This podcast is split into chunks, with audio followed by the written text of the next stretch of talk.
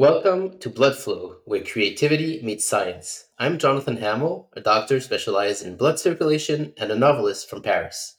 On this podcast, through conversations with world class experts in the domains of science and art, we will explore the hidden links between the pulse of life and the rhythm of creativity.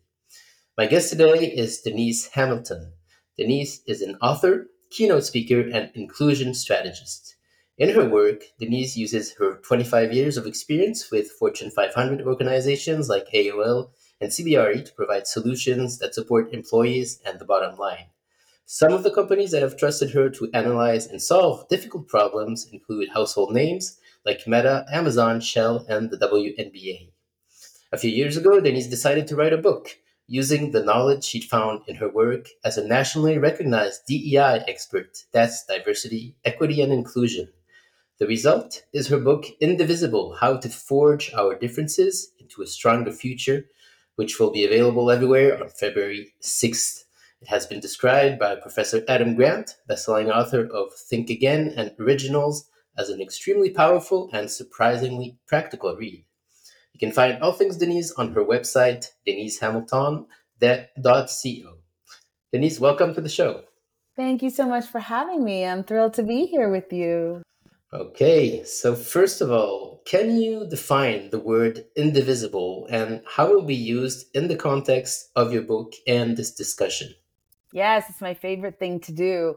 It's a word that we all learned in United States. Um, every child had to say the Pledge of Allegiance, right? And and um, it's so it's a word that we've all heard, but we don't really know what it means. And for my purposes, what I think it means is just having the ability to see the value, beauty, and strength of every single person, um, and uh, and creating a space that they can all contribute in a way that is significant, no, where there are no um, artificial barriers, whether intentional or unintentional, to them maximizing their full potential. That that to me is an indivisible culture, and I think if you eh, can figure out how to be indivisible, you can be indestructible.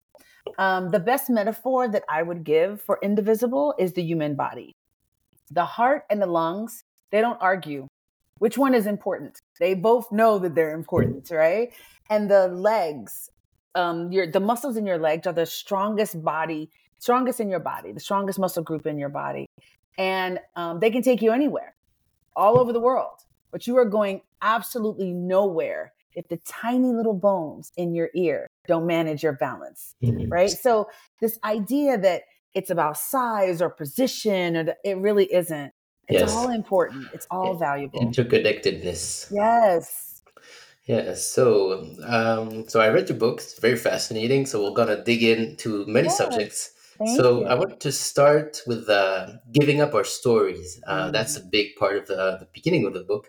So we've all grown up with uh, with our stories, the fairy tales, with the shows we watch on television, uh, even what made it to the evening news and how it was discussed in our homes. Uh, so this shapes our view of the world, and you know, of course, everyone needs a view of the world. But what you write is, if we want to become indivisible, we need to be able to uh, challenge these beloved stories with facts so when did you first understand this need to to give up on our stories? Is there a particular moment that comes to mind where you thought about this? Yeah, I've been in um, executive leadership for quite some time. You know, I'm I'm always have to tell people I'm a lot older than I look, and um, I could hear, especially working with other executive women, um, I could hear stories that they had in their heads about what was possible, about who's going to get the job, and can I be a leader if I have a child? Um, what happens if I, you know, take an international assignment? Will I ever get married, or will I ever? Like, there are all these stories that were bouncing around in their heads, and and I and it really occurred to me, my goodness, like your stories, your actual belief systems, they can really inhibit progress and and i started to extrapolate that across the whole world. We all have our stories, and th- some of them are broken, some of them are incomplete, and some of them are outright lies. Mm. And so, how do you detach yourself from them? Because just because you love that story doesn't mean it's true. Right. And so, a lot of us are attached, deeply attached to ideas that are not accurate. I always tell people I have a shrine in my office, and in it I have um, a little bobblehead of Barack Obama, little bobblehead, and I keep it there because I want to remind myself that when I heard that he had announced that he was running for president, I laughed out loud. I thought it was ridiculous. I thought there would never be a black president in my lifetime. And I was 100% wrong. Not once, but twice. I was wrong. So I have to remind myself never let the disappointments of yesterday rob you of the promise and possibility of tomorrow, mm. right? And that means putting down a story of what can happen, um, what the realities are, what the limitations are. If you you can hold on to those old broken ideas, or you can find some new ones and you can leap forward. Mm-hmm. Yeah, so you mentioned broken uh, stories and lies. So I want to dig into broken stories. Uh, first of all, uh, you mentioned in the book the, the Slave's Bible, and that's one example of uh, modified truth.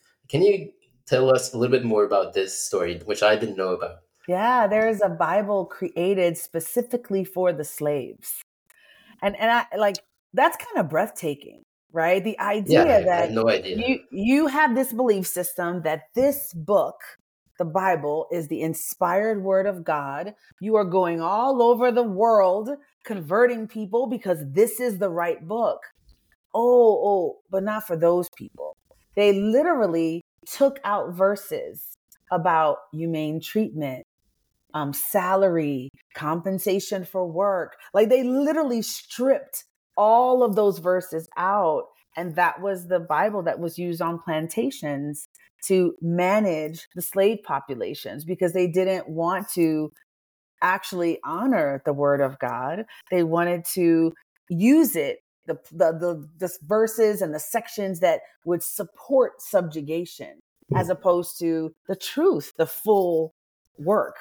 And I think that's really insidious, first of all, but it's a powerful it's a powerful testament to how far people are willing to go to change the story to manipulate you. And we see this on social media today. That's not it's not such a strange idea. People will take out the the part of the the the testimony or they'll pull out the section of the speech so that you only hear what they want you to hear. And that's going to require all of us to be more digitally literate and more sensitive to the information that we are given. Sure. So, do you think this was also the case uh, when we were thinking about fairy tales? Um, do you think these stories were done intentionally with something else in mind? I I do. I do. Really I think know. that I think that I think it's a mixture of both. I think sometimes some of them are just a reflection of the times, right? And then some of them were done to maintain the status quo right? To keep us locked in. I don't know. I have the most, I have the most um, enlightened, amazing women in my life.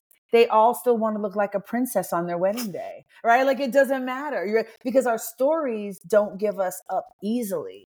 And those stories don't change, right? So it's really interesting to think about the stories you have in your head that tell you what you can do and what you can be. I mean, think about how many just Disney stories were literally of women waiting. Rapunzel waiting in the tower for somebody to save her.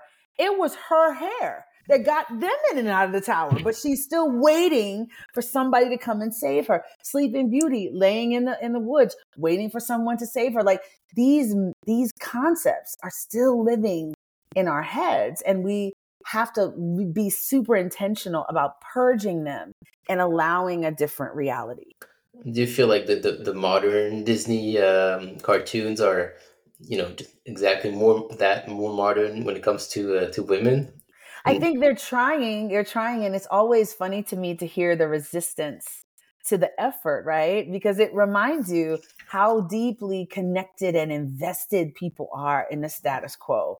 Deeply invested. You know, sometimes I was I was um listening to the to the controversy over the little mermaid being black in the live action and people are saying Ariel is is Ariel is was not black Ariel's white and I want to say Ariel's a mermaid she's not a real person. Like she's not a person, you guys. Like it's not real. But that's it. Like we really love our stories. Uh, so once uh, someone knows this, how does it translate uh, to to everyday life? Because uh, even people you know who know that to be careful about what they believe, they end up having their own trusted sources of information. So, how on a personal level do you choose what uh, source of information you decide to trust? And do you have a method for this? I do. I do. I try to find actual source material whenever I can. If I see a meme or some kind of post on social media, I don't just share it. I try to go back to the speech or go back to the to the document that was actually released and read it for myself. And and I have to say, this is no easy task, right? We we are in um an incredibly challenging time as it relates to information. There are people who, quite frankly, grow wealthy on our outrage, on rage farming, you know, us as a population, and they're deeply invested in us misunderstanding each other, right? So you uh, you do have to work harder than you should have to work to yeah. get to the core of good information. But you're going to have to do that. Think twice before you share that, there's one thing I can say is slow down, look at it, and be careful of like what you're consuming. Make sure you're not in an echo chamber. Are you listening to different sources from different countries, from different political parties? Like what are the what's the full story? I think you have to cultivate a posture of being a truth seeker. I think there's two kinds of people. There's people that are keepers of the story and there are people that are truth seekers. Hmm. and you got to work really hard to be a truth seeker but i think if we don't do that we we are not even in the same conversation we're not talking about facts we're we're literally talking about it's the most meta communication you could ever have we're talking about facts on top of stories on top of lies mixed with facts like it's not a real conversation yeah. so we have to work really hard to yeah. be thorough consumers of information. Yeah. And it will also slow down the conversation if more people do this because now it's just share, like, like, share, and then, you know, nothing matters. Absolutely. Yeah. Absolutely. So we also mentioned, and this is the conversation, lies and misbelief. Um, so you explained there are many reasons uh, why lies spread so easily, uh, mm-hmm. uh, either intentionally or not. Uh, they're seductive, they're easy to spread, even now more than ever. Mm-hmm. And um, lies beget more lies.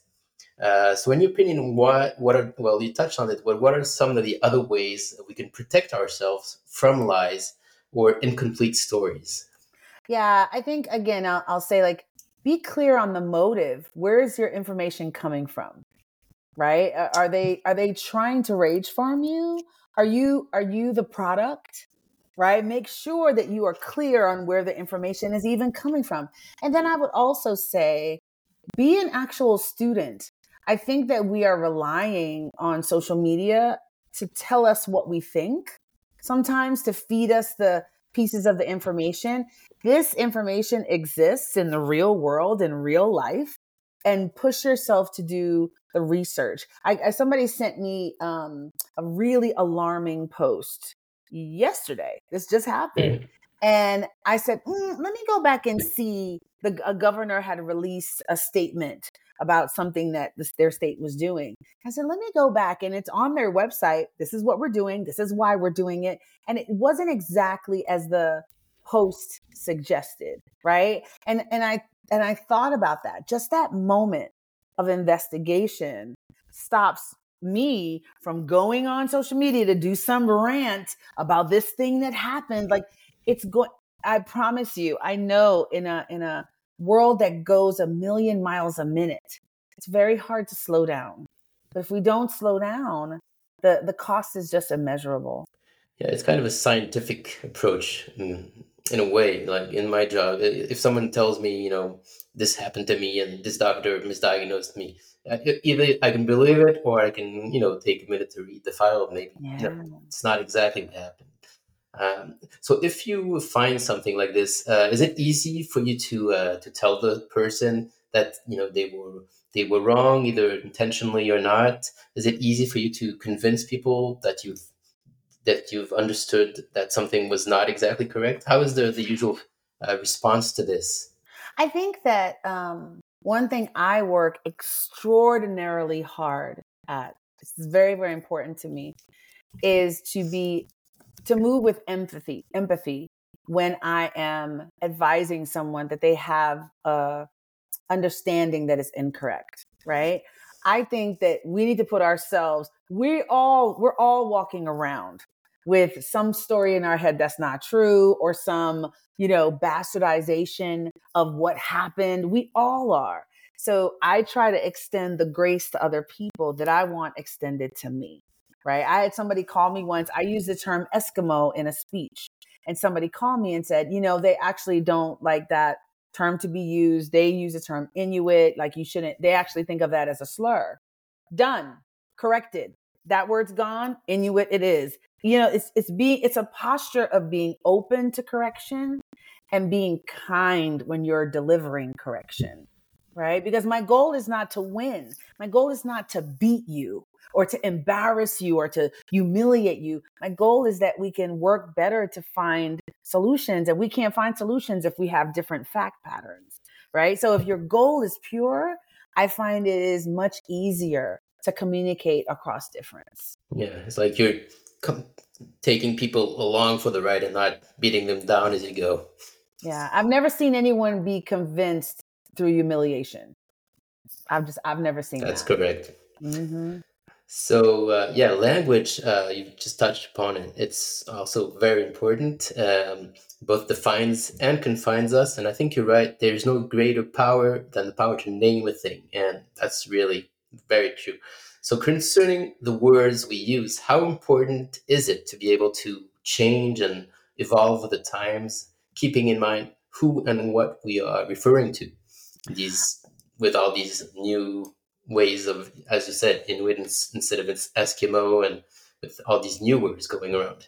Yeah, I always find this conversation really funny when people are like, I can't keep it straight. I mean, is it LGBTQ or LGBTQIA plus, or is it black, or is it African American? Is it Latin or Latinx? Or, I just can't manage it. But those same people have no problem with NFT, Bitcoin, social media manager. All these words did not exist 10 years ago. 10 years ago, these words did not exist. And we have easily incorporated them into our vocabulary. Why? Because we have an interest in being understood and in understanding in those spaces. And so I just think we have to be very careful about our language and we have to allow it to evolve it's going to change. Language has always changed. Every, like, the simplest example, those of you that remember Michael Jackson, he said, not bad meaning bad, but bad meaning good, right? And when he's saying the song, I'm bad, I'm bad, like words change, meaning changes. And so we have to be nimble and responsive to that. We also have to be careful about people who are committed to manipulating words and changing their meaning and misrepresenting the meeting. If I can't beat your idea, I'm going to beat your language. I'm going to confound it so people can't understand each other when they're talking, right? And so you have to be sensitive to that strategy as well. What are you thinking about uh, politics, for example, when you, when you oh, talk yeah. about this? Oh, yeah. Um, yeah, can you give, because uh, you've worked with many companies, uh, a real life example of what a company would uh, win or lose by staying open to a new vocabulary or on the contrary being close to it yeah, I think um, I work with a lot of oil and gas companies, energy companies, and there's a, a job title called the landman. And that person negotiates deals for land for, for oil leases, and that's their job. And I remember the first time I met a female landman, and I was, and I kind of thought it was so um, interesting that they haven't changed the terminology, and and we hope that they will at some point. But think about um, you know the significance of going from fireman to firefighter or policeman to police officer how you open up the space and you make it more welcoming for everyone to participate right so i think um, this idea of releasing the limits of language Lambert, and and and you'll appreciate this story as as a scientist. Um, I was sitting listening to um, uh, astrophysicist Neil deGrasse Tyson, and he was talking about um, how language sometimes actually limits our scientific understanding because as laymen we see there's, there's another word layman but as, as laymen we see um, an observable reality and we name it with us as the center right? But but we're not the center. So the example you used was the tide going in and out right? Where the tide doesn't go in and out the earth actually goes in and out right? Um but think if you're doing a scientific study or a scientific eh, um, experiment based on faulty language you're going to get a the wrong answer every single time right? And I, in the book i extend this concept to the idea of sunset right the sun doesn't set we all know it's the earth that sets but what if you and i went on an international campaign to change the term from sunset to earth set jonathan i don't think we'd get very far I don't. I, and it, and it's really important. This is very very important. It wouldn't matter if it was right. Yeah, people are, people are attached to it. People are attached to it. So think about how if if that's true of something this harmless, think about all of the things that people are deeply attached to. Hmm. and it's hard for them to release. So language is a key place where we keep things rigid and we don't let it move. So that's why we have this like culture war over language. Hmm. So what are some of the solutions to this? Except, you know, first of all, talking about it for sure it helps. Um, what other solutions are there? Do you think it's just going to be a slow process, whatever happens? I do think it's a slow process, and sometimes we we don't we didn't pack a lunch for the trip. We didn't. We're not ready for how long and how difficult these things are, and I think that is important to budget for the challenge associated with any objective that you're going into, right? Um, I think that's really important. But I also think like I I what I try to do in my business is I really try to simplify my language. I try to make sure we're all talking about the same thing. Before we start talking, let's define our terms like, mm-hmm. you know, high school debate club. You got to define the terms first before you start arguing. Um, I think that's really, really important because I do think people have different understandings of different terminology and they end up just talking past each other, not understanding. Yeah. So I want to go back a little and come back to language. Um, so what what did you study, and at what point did you uh, decide to become a DEI expert? well, I actually evolved into a, a DEI expert, and DEI is only one part of what I do. I really am a change management expert. I really focus on the people side of change. That's what I do. So whether that's AI, whether it's remote work, whether it's um, diversity, equity, and inclusion, that all kind of falls in my purview. I'm really obsessed with how are these changes going to impact people?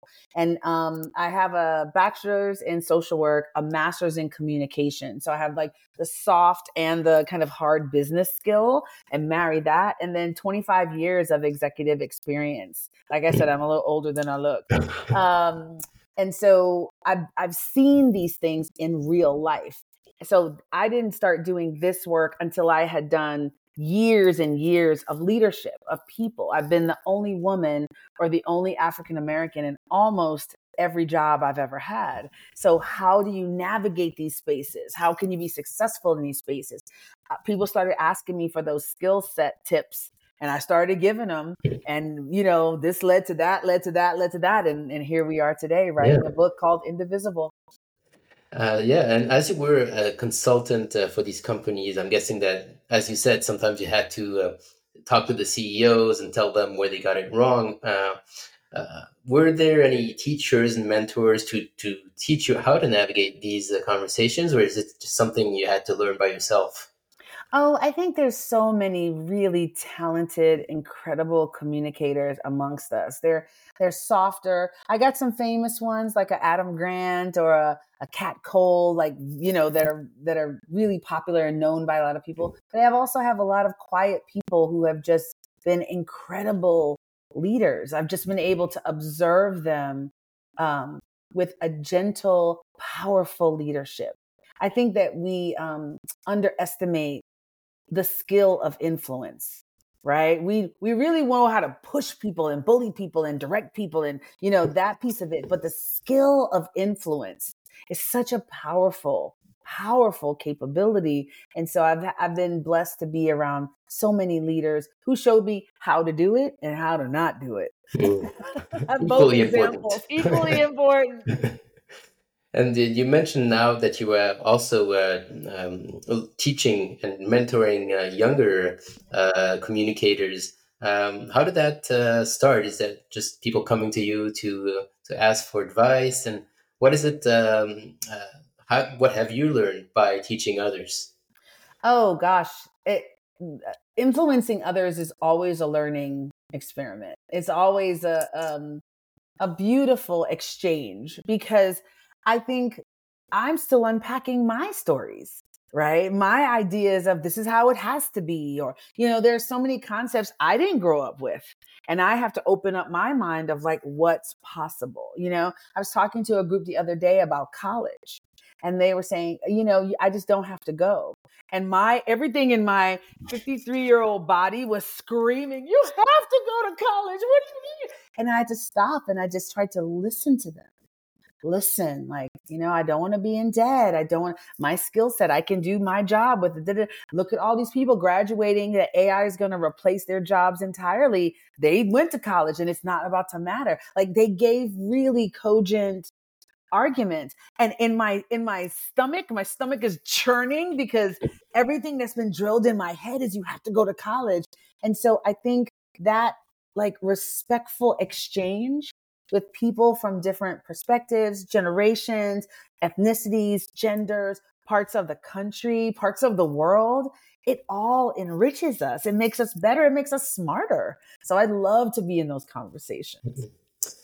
Yeah, I was wondering after all these years, uh, what uh, what the most surprising cases you've been asked to work on? Because in the book you mentioned some things like people love to touch pregnant women's bellies, or single men are disres disrespected by people at the workplace with children, which was really Mm. surprising to me. Uh, can you share one or two stories like this? Because I'm not sure people know these things. It's crazy. yeah i think that that um there very often unfortunately this work gets reduced to black white issues like it's all about black white and it's really not it's literally about removing barriers unnecessary barriers and addressing sometimes toxic behavior. Like you're you're not along as far along on your journey as you need to be and you're impacting other people. You become a barrier to other people. And so those are the things that i get called in very often to talk about. Um, there's so many stories. Um, oh i was i was called in um, I've been working with a company for a few months and the, the leader um, one of the leaders, not the CEO, but somebody in the leadership team called me and said, Hey, can I ask you a question? I gotta run something by you. Absolutely. What do you got? Um, we have a high performer that we wanna um, uh, promote, um, but we're we're having a, a little bit of an issue. And it's, oh, tell me what the issue is. Because of Me Too, he does not want to manage women. He doesn't want to have meals with them or have women in his office. He doesn't want to, you know, have any outside communication with that. Like he just doesn't want to mentor or or lead women. And and we were wondering what you thought about that. And I just I got really quiet and I said, "What do you think about that?" Like, what do you think about that? Um, or I, I don't. It just it doesn't feel right. I said, "Let me let me reflect back to you what I hear you saying." You have a new person that is applying for a job that is telling you on the job interview he refuses to do half of the job. But you're actually contemplating hiring him? And then then she laughed and she said you know when you say it like that it's it's it's ridiculous. I'm so sorry i called you. And i said no no no. Don't be sorry. Because sometimes you need a thought partner and to listeners, I want to urge them find a thought partner that can reflect back to you or challenge your assumptions. Or these these conversations are sticky, they're convoluted, they can have very big business implications. They get, it, it's hard. It's not always easy to do the right thing. And so it's really important to find thought partners that you can bounce these ideas off of and come to some solution that everyone can feel um, satisfied, you know? But I, I was really blown away by how how they had the courage to reach out right? So people say i can't believe you work with them and they still ask you something like that. Mm. I don't look at it like that. I'm really glad that they asked the question. They knew that something about this was not going to work. They knew something about this wasn't wasn't right. And rather than just do it anyway they stopped and said let me tap a resource everybody needs to learn how to tap a resource to help navigate all of these challenging situations. Yeah, I think that's the the basis of uh, the work as a consultant. That as you have a fresh eye. I mean, yeah. my brother does this also. He goes into he. I I was like, I don't understand what you do. You you he analyzes the companies and then he goes in does a workshop for them to teach them all to work together. Uh, I'm, I'm I was saying, don't they know this? But actually, no. I I understand. He has a different perspective of the whole thing. Right. It sees things that, that they they don't do. So yeah, same sort of thing. Not on uh, diversity, but consulting. Yeah, same thing. Yeah. Uh, so there's also a, a, very interesting chapter on giving. Um, so uh, particularly when you mention uh, giving to charity, uh, you write that we need to be thoughtful about how we give by making sure that we allow for the dignity and the humanity of those we're trying to assist. Uh, can you give an example of how someone may think he's doing something good, but ends up mainly serving himself with little or no regard for the person he's trying to help? Oh, I have so many examples. I think that we have been socialized that whatever we give is good enough. And I have a categorical no to that. No, like it's not good enough. You need to give thoughtfully. Um, I live in Houston, Texas, and we went through Hurricane Harvey that flooded out thousands of people. I remember going down to the George R. Brown Convention Center to volunteer. I wasn't flooded, but thousands of my neighboring Houstonians were, and they had lost everything. And I was stunned to see what people donated. Some people came and they donated clothes and food, and it was amazing. Other people brought bathing suits. They brought graduation gowns. They brought, it was it was just utterly ridiculous. Uh, can you imagine in the middle of a, a flood? And what they did was they brought their trash. They just pulled out their trash instead of going into the linen closet and reaching and getting a good blanket. They went to the bottom of the, not the top, they went to the bottom and got the one with the stains and the holes. And that's what they chose to donate. So literally, I watched this, this um, enterprise of providing support to hurricane victims. They had to allocate resources to sort the trash. So not only did you not help, you hurt because you took resources away from actually helping people. Somebody had to manage your garbage, right? So I think this idea of of just giving whatever, I want to get rid of that. I, I want that to be gone, right? I think it's really important that we're thoughtful and intentional. And we saw this happen too um, at the Sandy Hook massacre. Of all those beautiful children were murdered so brutally, and people sent teddy bears and and it's like, what was that for? Was that for them or was that for you? So you felt better. So they got a total of 67,000 teddy bears. So now it's someone's job to take care of the teddy bears. What how did yeah. that who did that help? How did that help? Right? So I think it's like we need to be more thoughtful about the resources that we've been given and how we deploy those resources. You're going to donate to the food bank. Don't get the expired gourmet olives you got in the fruit basket three years ago that you didn't want to eat and do- donate food that people want to eat. Donate, like, or better yet, just donate the cash so they can buy the food at a much higher, you know, um, um, much easier cost so that they can serve those populations. But very often, we make helping more about us than we make it about the recipient. Yeah, I think that's really correct. So, what are, what are the, some of the questions you should ask yourself? Is the, the main question, who am I helping by doing this? Yes. I mean, it's a tough question to ask when you're yeah. actually giving. And but, I think it's like it's like what's the problem? right? What is the problem? We have a very strange habit of using our understanding of the problem or lack of understanding of the problem to drive what we do. So, for example, I want to, uh, the homeless, they need to get themselves together. Unless they're homeless vets, I would help a homeless vet. How do you know why a homeless vet is homeless? You assume because you think vets have this experience, and so I need to be more compassionate. Why aren't you compassionate to anyone that is unhoused? Why do you think your understanding of the situation calibrates how you help and when you help and who you help? Why can't you just help? So, first, like, what's the problem I'm solving? Um, my husband and I do an annual toy giveaway, and we do it differently than I've ever seen it done. I grew up, both of us actually grew up very poor. And one of the things that happens when you're a poor child is people judge your parents. Right? Your parents, you know, they don't care. They don't love you as much as rich people. Like it's it's a weird energy. And so one of the things we do is we um give in a way that diminishes poor people. So let's take Christmas. What do we do? We buy some cheap toys from the cheap cheap dollar store, wrap it up, put it in a basket, and then uh, somebody comes in dressed as Santa and they go and they pass out. Oh, you're a boy, you get a truck, or you're a girl, you get a Barbie doll. Like that's stories. what we do, right? Yeah, it's just it's it's soulless.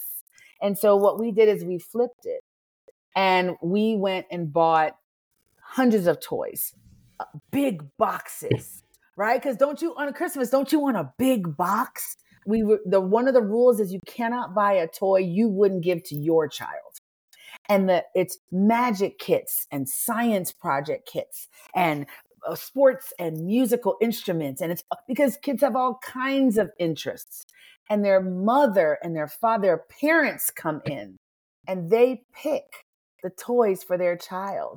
We help them wrap it and then they give it to their child.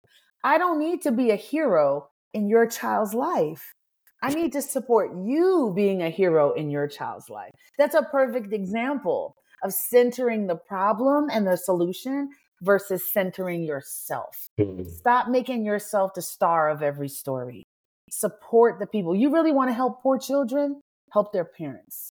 Yeah, and I think you're also right. At some point, when you were go, you were part of a group that was going uh, uh, on a trip to help uh, people, some somewhere very far and uh and you were like why don't we help this person who's on the street right like you drive past poor people to get to the airport so you can go help those poor people over there and i'm like what's wrong with these people they look like they need some help right here but that's what we do we we we make um it's like poverty tourism and it's yeah. weird. Like there's people around you that need help.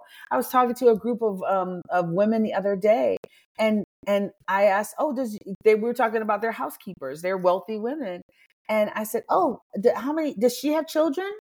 And they they all looked at each other. They're like, you know, I don't know. Somebody has been cleaning your house for 12 years and you don't know if she has children? It's just bizarre to me. Like, let's exhibit some real concern hmm. for the people that are around us and the people in our own communities. And let's remove some of the judgment and just be a source of help, just be a source of encouragement, just be a source of support. What would that look like? So you also write, and this is also linking to what you were saying about heroes and not wanting to be a hero, uh, that history is written by the winners. Um, so what do you think of the saying, don't meet your heroes? Because now we know that everyone is flawed, even our heroes. And do you believe that? Or if you don't, uh, can you tell us why? I absolutely love meeting a flawed hero because it reminds me I don't have to be perfect. I think one of the biggest mistakes we've made is we have told people if they're not perfect, if you don't have a multi billion dollar company at the age of 22, what are you even doing with your life? Like we have cast millions of people as relative losers. Like if I'm not perfect, I can't do it. It's why we can't get people to run for office, right? We left with a, a bevy of sociopaths and narcissists Why? Because good, upstanding, moral people with great ideas are afraid to run. They they they're not perfect. They have this in their background or they made a mistake over here, so they think they can't serve. Those are the people I want to serve because they have a humanity. They have a um, an understanding of struggle and challenge. I think this mythology of perfection is strangling us. So I love nothing more than to meet somebody really famous and finding out, oh my gosh, they're totally regular. And of course, they all are. they all are. They're just people. They're just people. And the sooner we remember that, the sooner we'll tap into our own power. Hmm. Um, so let's see.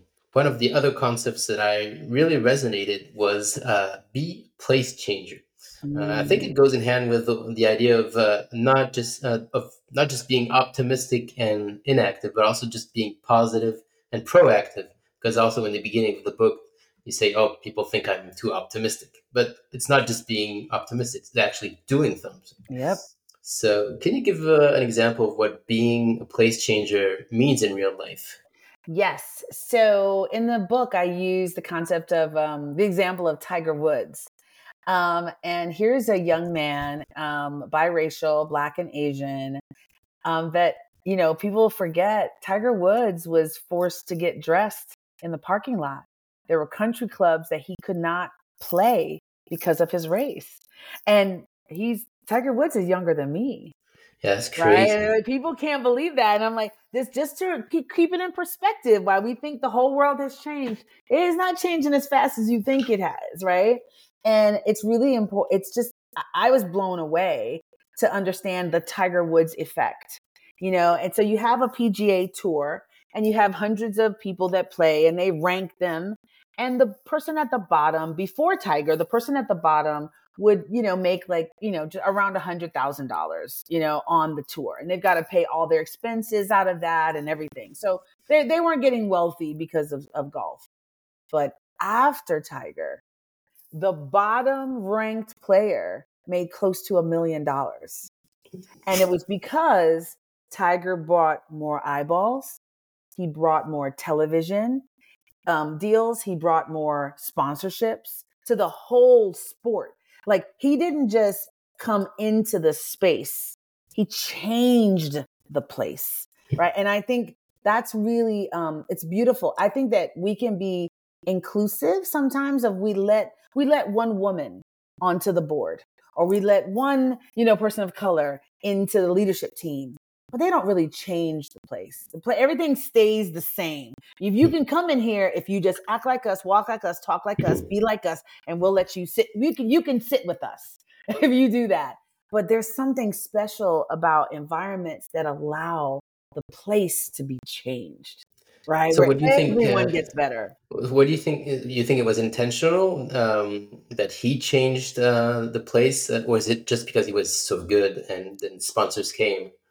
I think it's because he was so good. He brought his gifts to the space and it was exploded because of it. And that's that to me is what all DEI is. Let people bring their gifts to the space and it's going to benefit everyone. I have a recurring nightmare that the cure for cancer has already been born, but it was born in the wrong neighborhood. Mm. And that's why we don't have it right? We can't afford to waste human genius, human giftedness. And so here's this example. The, what if Tiger had gotten discouraged because he was being ostracized and left out and humiliated, really made to change in the in the parking lot? What if he had been discouraged by that? Not only would his life have been changed forever, all of these the whole sport was changed by his presence. I say we need more place changers and we need to be leaders that allow the place to be changed. And, and that is hard. What do you think it takes? What are some of the qualities uh, to be a place changer? Because it's it's hard. It takes courage and strength. It does. I think you know. It's, it's why I tell people stop banning books and start reading them. Right. I think we have so many incredible stories of people who did amazing things and it required tenacity. You know, I, I was um, reading about the Alabama bus boycott the other day. And here's this bus boycott Um, black people said if we're going to ride the bus, we should be able to sit any place on the bus. It was following, you know, um, Rosa Parks' arrest, and and like this is ridiculous, and they went on strike, right? And I don't know why. In my mind, again, broken stories. In my mind, I thought it was like a couple weeks, and I went back and I reread the story. Jonathan, it was over a year. These these people did not have cushy office jobs like me and you. They weren't moving paper from one side of a desk to the other side of a desk. They were doing physically grueling, difficult jobs. They were in a in Alabama heat. Think about that. Walking to and from work, exhausted. They did it for over a year. We get discouraged after 3 days. Our attention span is is a week a week tops. We can't list the big news story from three weeks ago, right? So I think there's a there's a, a, a tenacity that you have to develop to be a place changer. The patience. When um, John F. Kennedy tells the the country that we're going to go to the moon, I, I, imagine the scientists at NASA saying, We don't know how to get to the moon. They had no idea how to do it. It took them seven years to do it, to figure it out. What if they had given up at year two, at year four, right? Like it's, it's, we have to be tenacious around our goals to allow the places to change. As you said, not packing lunch, right? Gotta pack a lunch, gird your loins, get yourself together. Um, what can you tell us about the, the concept of swapping the nouns, which I also found quite useful? Oh, I'm so glad. It, it is the tool that I use more than any other tool. Any other tool. Whenever I'm confused about something or I'm unsure if it's the right thing to do, I just swap the nouns. Like, would I feel like, for example, I remember when um, in the United States there was a, story of Ahmaud Arbery who was basically shot and killed in the street because he was jogging in the street and two white men, he Ahmaud is black, two white men thought he was suspicious, so they literally shot him in the street. And the story was covered up. He laid in the street for hours before his body was moved. Um, and then the story was covered up. It took investigative journalism for it to come out. It came out months later. And I sat, I was talking to somebody about this, and I said, Can you imagine a universe where a blonde 19 year old young woman was jogging, was shot in the street by two black men in a pickup truck, and that her body would stay on the street for three to five hours. Can you imagine that? And everybody was like, no, I can't imagine. It, it would just be unacceptable. If it's unacceptable for her, it's unacceptable for him. And that device always helps me if I'm about to say something or I'm trying to think how I would feel in that situation. I always try to swap the nouns and see if my if my emotion about something would feel the same mm-hmm. if the if the if I made it a different gender or a different race or a different religious group. You know, um, my my husband really this he did a great example of this. He had a, a Muslim employee and um, found him talk. He was in his car with his eyes closed. And my husband's like, uh, he came back from a meeting. He's like, what are you doing? He thought he was sleeping in the car. He's not sleeping in the car. He was praying and he didn't want to pray in the office because people are Islamophobic and he didn't want to disrupt or interrupt anybody. And then my husband walked upstairs and he saw all the Christmas trees. And to think he walked upstairs and saw his office all decked out for Christmas. And it's like, how would you feel if all of this was decorated for Ramadan or all of this was decorated? We we can't even imagine it. So if you can make room for Christmas, you can make room for him to pray. Right? It's it's a simple device, yeah. but it just helps you to tap into everyone's humanity. Yeah, would would that be like the first advice you would give someone who wants to get into uh, this state of mind because it's a lot you know it's uh it's a lot if we try to summarize uh, it's asking for help letting go of our stories putting ourselves in other people's shoes as much as possible. Mm-hmm. Um, so it can seem uh, very daunting. What yeah. would be the fir- the first thing you would uh, you would say you would tell someone who wants to get better at all this? I think the very first step is to sit with yourself. What do you believe? What does a leader look like? When I say the word captain, what picture comes in your head? Right? What do you think? What can you be a CEO and be a mom? Do you really think that you think it's a meritocracy? You really think the best person always gets the job? What what do you think? I think it really starts with getting really honest. I, I call it a shadow belief. What are these beliefs that drive you, drive your because they animate you, whether you name them or not. They're animating how you move through the world, right? Um, and and a good example of this, I have a friend who's trying to find a husband, and um, she says things all the time like all men are dogs, everyone cheats, it's just hopeless. There's nobody, there's no good men out here. And I had to stop her one day and say, if you believe all that, why do you want to get married? Well, I, I mean, I, and she's stuttering. And I said, do you see how your beliefs are driving your behavior? They animate how you move through the world and how patient you are and how understanding or flexible you are. Like, do you see that? We all have that.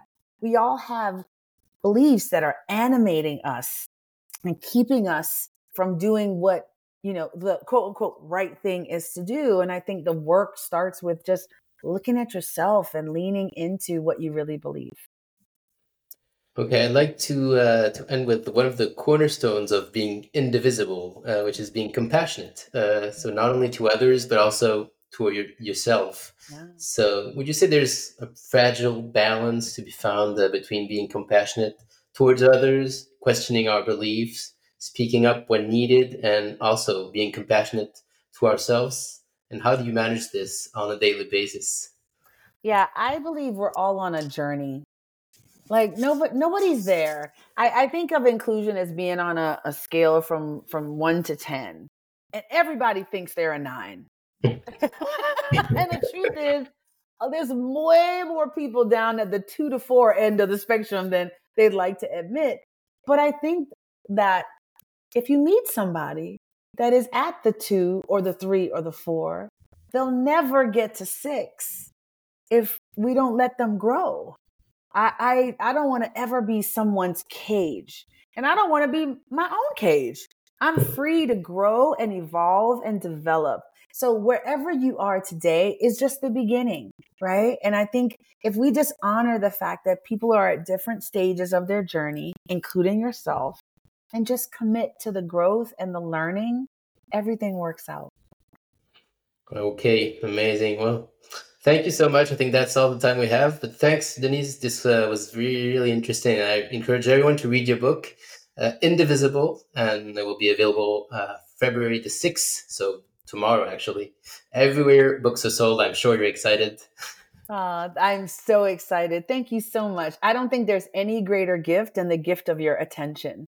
So thank oh. you so much for this conversation. Thank you. Thank you, everyone, for tuning in. This was Blood Flow. See you soon.